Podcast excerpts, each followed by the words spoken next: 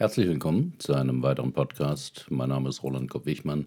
Ich bin Führungskräftetrainer und Coach in Heidelberg. Das Thema heute Nudge, wie Sie Menschen zu intelligentem Verhalten anstupsen. Wie kann man Menschen in ihren Entscheidungen gezielt beeinflussen, ohne ihre Entscheidungsfreiheit einzuschränken? Das geht mit Nudge, auf Deutsch einem Anstupser. Dafür interessieren sich ja schon lange Politiker, Führungskräfte, Werbefachleute, aber auch genervte Ehefrauen. Es geht also um den Wunsch nach Manipulation von Verhalten anderer Menschen. Das passiert ja dauernd. Wenn ich die Nachrichten hören will, muss ich mir erst Werbung über Sonderangebote anhören. Im Kino gibt es Popcorn in Eimergrößen, als käme ich gerade vom Hungerstreik.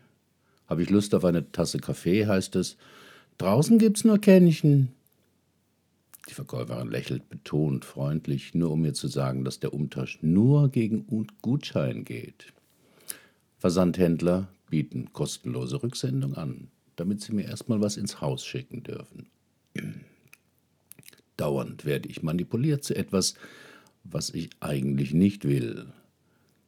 Der Begriff Manipulation hat deswegen ein schlechtes Image. Beeinflussung klingt netter, ist aber nüchtern betrachtet genau dasselbe, denn wir beeinflussen uns ja sowieso dauernd, gegenseitig. Wenn ich jemand begrüße oder eine Frage stelle, beeinflusse ich den anderen, mir zu antworten. Natürlich kann er die erwünschte Reaktion verweigern, aber die trotzigen Gefühle hat er dann hinterher. Seine Reaktion beeinflusst, manipuliert auch mich. Über eine angemessene Antwort freue ich mich. Das Verweigern einer Reaktion irritiert oder ärgert mich. Das Problem ist also nicht die Manipulation selbst, sondern ihr Ausmaß und wie verdeckt oder offensichtlich sie ist.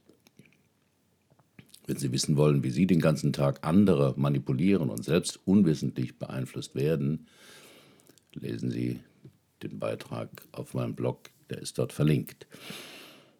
Andererseits tun wir oft nicht die Dinge, die für uns am besten wären. Wir rauchen, obwohl es ungesund ist. Wir arbeiten auch dann noch, wenn wir längst müde sind. Wir essen, obwohl wir keinen Hunger haben, sondern frustriert oder gelangweilt sind. Wir trinken zu viel Alkohol, weil wir uns danach besser fühlen. Zwar sind wir für all diese Verhaltensweisen verantwortlich, wer sonst, aber diese Wahlfreiheit nutzen wir oft auch für Verhaltensweisen, die uns und anderen Menschen schaden. Und dieses Tun belastet die gesamte Gesellschaft, etwa in Form steigender Gesundheitskosten. Deshalb haben sich Wissenschaftler mit der Frage beschäftigt, wie kann man Menschen positiv beeinflussen, ohne dass sie sich gegängelt fühlen. In einer Diktatur hat man es da einfach. Der Regierende beschließt einfach, was gut oder schlecht ist und erlässt entsprechende Verbote oder auch Erlaubnisse. Deshalb dürfen Frauen in Saudi-Arabien jetzt zum ersten Mal ein Fußballstadion besuchen. Okay, sie müssen immer noch streng getrennt von den Männern sitzen, aber trotzdem Wahnsinn! In China sind Google und Facebook verboten, aber auch Ausländer, die diese Sperre bisher umgingen, haben jetzt das Nachsehen. Da wird es für viele Führungskräfte fast unmöglich, die Familie für einen Aufenthaltsort dort im Reich der Mitte zu begeistern. In der Türkei soll die Evolutionstheorie erst an der Universität gelehrt werden. Für Schüler sei sie zu kompliziert. Da hat man es in einer Demokratie schwerer einfach weil die Unterscheidung, was gut und was böse ist, weiter gefasst ist. Das galt bis vor kurzem auch für die größte Demokratie der Welt, die USA, hat sich aber ziemlich geändert. Zurück zum Thema. Wie kann man Bürger eines Landes beeinflussen, ohne sie zu bedrohen oder zu bestrafen, wenn sie sich der Beeinflussung wissentlich oder unbewusst entziehen? Es geht dabei um so Fragen wie wie bringt man Männern in öffentlichen Pissoirs bei, nicht daneben zu pinkeln? Wie bringt man Menschen in der Kantine dazu, mehr gesunde Angebote zu wählen? Wie bringt man Bürger dazu, bei der Steuererklärung nicht oder weniger zu betrügen? Wie bringt man Menschen in einem Park dazu, ihren Abfall nicht einfach wegzuschmeißen? Wie bringt man Menschen dazu, nach dem Tod ihre Organe zur Transplantation freizugeben? Und wie bringt man Unternehmen dazu, die Umwelt weniger zu verschmutzen? Die Antwort lautet, nicht durch Informationen, kluge Begründungen oder das Androhen von Strafen, sondern durch einen kleinen Schubs. Englisch Nudge. Mit Nudging kann man Entscheidungen positiv beeinflussen. Mit Nudging will man das Verhalten von Menschen, genauer gesagt ihre Entscheidungen, vorhersagbar beeinflussen. Dabei ist der Nudge, also der Schubs, meist gar nicht offensichtlich.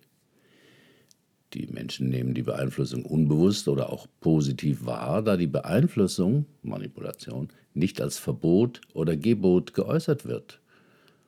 Trotz des Nudge hat der Mensch jederzeit die Möglichkeit, sich anders zu entscheiden. Das ist der Unterschied.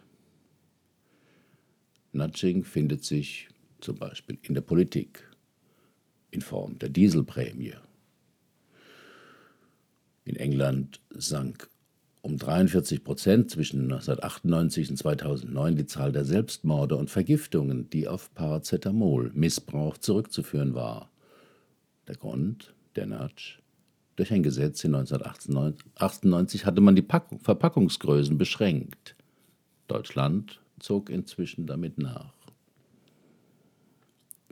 In der Gesellschaft Mehrere Städte in den USA, zum Beispiel in Greensboro, North Carolina, haben mit einem Dollar pro Tag Programm experimentiert, durch das Teenager-Mädchen für jeden Tag, an dem sie nicht schwanger sind, einen Dollar gutgeschrieben bekommen. Im Verkehr kann man das ausprobieren. Breit Radwege, grüne Welle für Radler, Pumpstationen und Fußrasten an der Ampel sorgen zum Beispiel in Kopenhagen dafür, dass mehr als die Hälfte der Einwohner täglich mit dem Rad fährt.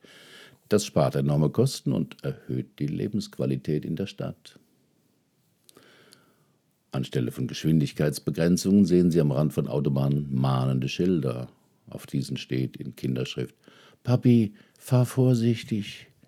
Oder ein mit Kussmund verziertes Lass dir Zeit. Im Verkauf wird genatscht. So gibt es für Ladengeschäfte spezielle Pläne, nach welchen Waren auf, nach denen Waren aufgestellt oder eingeräumt werden. Und natürlich im Marketing. Zum Beispiel werden oft drei verschiedene Angebote gezeigt mit verschiedenen Leistungen und Preisen. Will der Anbieter sein mittleres Paket verstärkt verkaufen, kann er das kleinste Paket mit deutlich weniger Leistung ausstatten und das große Paket zugleich sehr teuer machen. Der Verbraucher wird sich dann voraussichtlich für das mittlere Paket entscheiden, weil es für ihn das beste Verhältnis aus Preis und Leistung bietet. Anschaulich und unterhaltsam präsentieren der Wirtschaftsnobelpreisträger Richard Taylor und Cass Sunstein in ihrem Buch diesen neuen Ansatz der Verhaltensökonomie, der zunehmend das Denken und Handeln in Politik und Wirtschaft prägt. Auf meinem Blog finden Sie den Originalartikel und ein Video vom Autor. Diese Umsetzung von Maßnahmen, die menschliches Verhalten gezielt steuern, ohne die Entscheidungsfreiheit zu begrenzen, wird als libertärer Paternalismus bezeichnet. Entscheidungsarchitekten überlegen, wie Menschen zu intelligenterem Verhalten gebracht werden können, ohne dass sie ihre Wahlfreiheit verlieren. So greifen Kinder in Kantinen eher zu Obst als zu Süßigkeiten, wenn die Schokoriegel schwer zu erreichen waren und die Äpfel oder Bananen ganz vorne standen. Ihre Entscheidungsmöglichkeiten wurden dabei nicht eingeschränkt, sondern raffiniert durch eine veränderte Anordnung der Waren beeinflusst. Seit ich mich mit dem Ansatz beschäftige, fiel mir auf, dass nach einem Umbau vor einem Jahr auch bei meinem Rewe-Markt ich zuerst auf die Salatbar und durch die Gemüseabteilung muss. Alkoholische Getränke, Süßigkeiten und Knabberkram ist ganz am Ende des Marktes platziert. Warum wir uns oft falsch entscheiden. Zum Beispiel, weil unsere Wahrnehmung getrübt wird durch übergroßen Optimismus. So glauben fast alle Studenten vor einer Prüfung, dass sie deutlich über dem Durchschnitt abschneiden werden, was leider nie der Fall ist. Und die wenigsten Raucher glauben daran, selbst mal an Lungenkrebs zu erkranken. Frisch verheiratete Paare denken auch ungern an die Möglichkeit einer späteren Scheidung. Ein anderer Grund, warum wir uns falsch entscheiden, weil wir faul und bequem sind. Aus Angst vor Verlust, Anstrengung oder Veränderung vermeiden Menschen eine Handlung. Ver verändern, deswegen verändern die meisten Handybesitzer die Standardeinstellungen ihres Geräts nicht und kennen dadurch viele Funktionen ihres Smartphones gar nicht. Aus demselben Grund halten Wertpapierdepotbesitzer lange an verlustbringenden Papieren fest oder wechseln ungern den Strom- oder Gastarif oder kündigen nicht eine teure oder unsinnige Versicherung. Gegen diese Trägheit können Nudges helfen. Zum Beispiel wunderte man sich in England, warum viele Bürger trotz finanzieller Anreize darauf verzichteten, ihre Häuser besser zu isolieren und damit Energie zu sparen. Der Grund? Sie hatten keine Lust dazu, ihre vollgestopften Dachböden zu entrümpeln. Clevere Isolierungsfirmen boten dann an, die Dachböden zu räumen, allen unnützen Müll zu entsorgen und nach der Isolierung den Rest wieder zurückzubringen. Plötzlich wurden die öffentlichen Fördermittel dreimal so oft genutzt als vorher. Nudges helfen bei der Selbstkontrolle. Besonders notwendig, notwendig wären Nudges bei Entscheidungen, die uns beeinflussen und die selten getroffen werden, wo Menschen sich wenig auskennen. Eine Kreditkarte ist schnell bestellt. Dass die Ausgaben auch mal bezahlt werden müssen, verdrängt so mancher. Auch zahlen junge Menschen ungern freiwillig in die Altersversorgung ein, weil die Belohnung in weiter Ferne des Pensionsalters liegt. Wer abnehmen will, wird angeregt, ein Essprotokoll anzulegen und jeden Bissen zu notieren. Bei Weight Watcher gibt es eine einfache Punktetabelle, die einem sagt, was und wie viel man pro Tag essen darf, um Gewicht zu verlieren. Nudges können gesellschaftliche Probleme lösen. Auch bei gesellschaftlichen Themen wird deutlich, wie schwer es ist, richtige Entscheidungen zu treffen. Mithilfe des freien Marktes allein sind die meisten Probleme nicht zu lösen. Darum wollen jetzt viele Regierungen Umweltbelastungen durch Nudges wie Umweltsteuern oder den Handel mit Emissionsrechten begrenzen. Aber auch das reicht noch nicht. Die meisten Menschen sehen trotz solcher Maßnahmen keinen Grund, Energie zu sparen, Müll zu trennen oder ihren CO2-Ausstoß zu begrenzen. Deshalb sind weitere Anreize gefragt, zum Beispiel bei der Bundestagswahl sorgt die 5%-Hürde dafür, dass Wahlstimmen gebündelt werden. Das ist nicht bei allen Wahlen und allen europäischen Ländern so. Transparente Informationen über Sprit- und Umweltkosten beim Autokauf können helfen. Oder das Einplanen der späteren Nebenkosten beim Hausbau. Transparente Strom- und Gasrechnungen freiwillige Land Leistungsstandards für Elektrogeräte, die mit einem besonderen Siegel ausgezeichnet werden. Oder die immer wieder diskutierte Lebensmittelampel, die vor zu viel Zucker, Fett und Salz warnt. US-Präsidenten müssen zwar immer wieder ihre Gesundheits- und Steuerdaten offenlegen, nach den jüngsten Erfahrungen sollte das durch einen Narzissmustest ergänzt werden. Eine weitere Anwendemöglichkeit, Nudges können die Zahl der Organspender erhöhen. Weltweit gibt es nämlich weit mehr Patienten auf Organwartelisten als potenzielle Spender.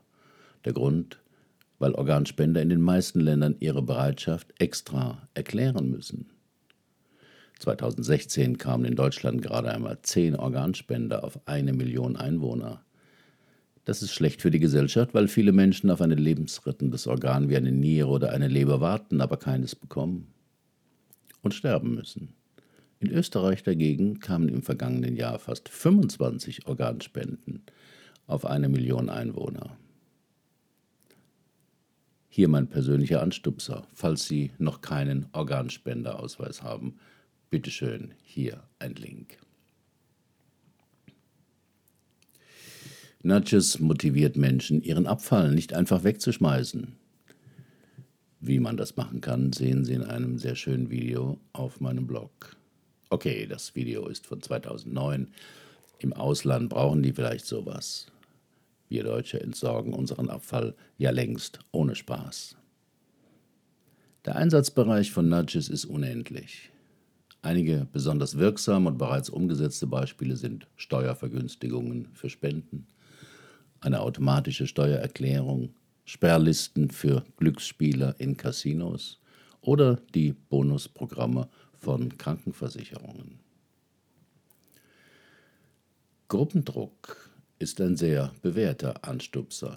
Etwas zu tun, was vom Verhalten einer wichtigen Bezugsgruppe abweicht, ist für viele Menschen ein Anstoß, ihr Tun zu ändern. In Australien wurde Bürgern zum Beispiel transparent gemacht, wie viel Strom die Nachbarn verbrauchen oder wie viele Bürger schon ihre Steuern und Gebühren beglichen haben. Um vor dem Nachbarn nicht als antisozial entlarvt zu werden, ändern viele Menschen ihr Verhalten, um den gewünschten Normen zu entsprechen. Im Rahmen eines Experiments konnte man auf den Schildern neben den Lichtschaltern einer Universität lesen, dass 85 Prozent der Studenten das Licht beim Rausgehen ausschalten würden. Ergebnis? Rund 26 Prozent öfters wurde das Licht ausgeschaltet. Dass das polnische Justizministerium Informationen über Sexualstraftäter online gestellt hat, kann man zwar auch als Nudge sehen, finde ich aber moralisch fragwürdig. Doch das Recht auf Schutz stehe über der Anonymität von Verbrechern ist dazu die Meinung des Ministeriums. Wer öfter im Hotel nächtigt, kennt die Schilder im Bad, auf denen man ermahnt wird. Täglich werden in den Hotels weltweit tonnenweise Handtücher gewaschen und entsprechende Mengen an Waschmittel verbraucht, welches unser Wasser belastet. Doch die damit einhergehenden Aufrufe, Handtücher mehrmals zu benutzen, verhallen allzu oft ungehört. Hier können Gäste auf zweierlei Weise zu ökologischerem Verhalten angestupst werden. Erstens, in einem TUI-Hotel veränderte man den Text und appellierte an die Macht der Gewohnheit. Benutzt mich morgen nochmal, genau wie zu Hause. Die Wiederverwertungsquote für Badehandtücher stieg auf 49,4 Prozent gegenüber den 38,6 Prozent bei Verwendung des Appells an das schlechte Gewissen. Eine zweite Möglichkeit. In zwei Skihotels testeten Wissenschaftler noch eine Variante. Sie probierten zwei verschiedene Texte. 75 Prozent der Gäste in diesem Hotel verwenden ihre Handtücher wieder. Auf einem anderen Schild stand eine weitere leicht veränderte Formulierung.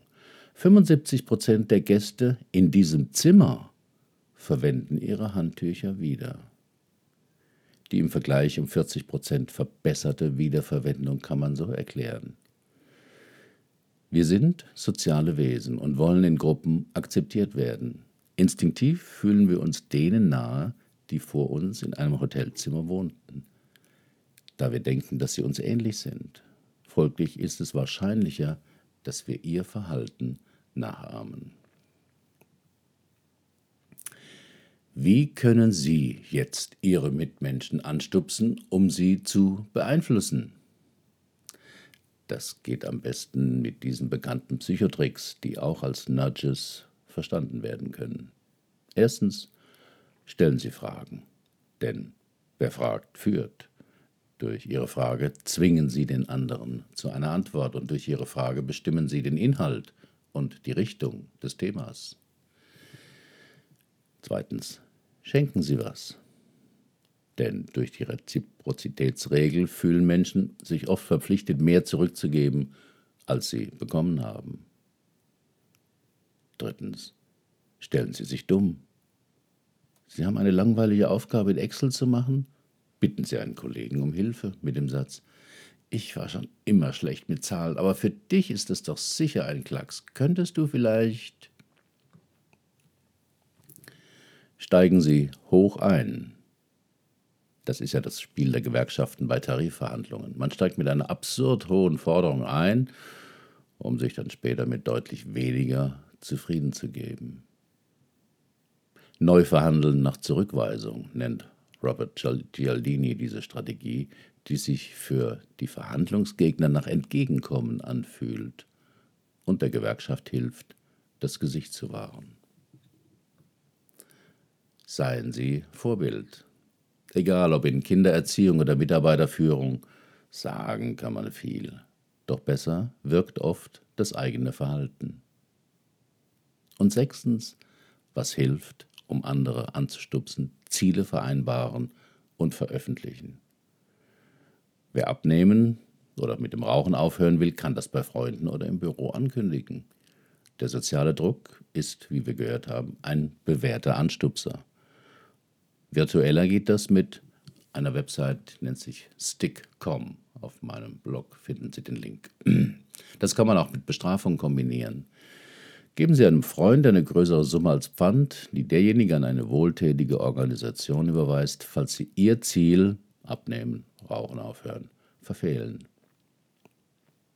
Noch schärfer ist die Variante, dass Ihr schönes Geld an eine verhasste Organisation gehen soll, als zum Beispiel das Netzwerk Rauchen e.V. Wer intrinsisch motiviert ist, braucht keine Anstupsen. Also wer regelmäßig joggen will, steht einfach morgens auf, zieht die Schuhe an und rennt los. Weniger Motivierte müssen sich anstupsen lassen. Sie stellen ihre Laufschuhe direkt vors Bett, damit sie gar nicht vergessen können, was sie vorhatten oder melden sich bei einer Laufgruppe an oder buchen gleich für viel Geld einen Personal Trainer. Doch die meisten Menschen reagieren besser darauf, wenn sie angestupst werden. Im Alltag sind wir überall von Nudges umgeben. Die Sammelkarte beim Bäcker, das Meilenprogramm der Fluglinie, die Payback-Karte, auch die Verbrauchsanzeige im Auto wollen uns beeinflussen, das Richtige zu tun. Ich stelle meinen Wecker, um pünktlich zur Arbeit zu kommen. Wenn ich den Sicherheitsgurt im Auto nicht gleich anlege, nervt mich ein immer lauter werdender Piepton. Sogar die Euromünze, die ich den Einkaufswagen vor dem Supermarkt stecke, ist ein Nudge. Soll sie mich doch motivieren, den Einkaufswagen leer wieder den ganzen Weg zurückzubringen. Manche Menschen glauben ja, sie hätten den Einkaufswagen für einen Euro gekauft transportieren dann damit einen Teil ihres Hausrats von A nach B und lassen ihn dann irgendwo auf der Straße stehen. Leider hilft da oft kein Nudge, dass sich jemand manipuliert fühlt, ihn wieder zum Supermarkt zurückzubringen. Herzlichen Dank für Ihre Aufmerksamkeit. Bis zum nächsten Mal.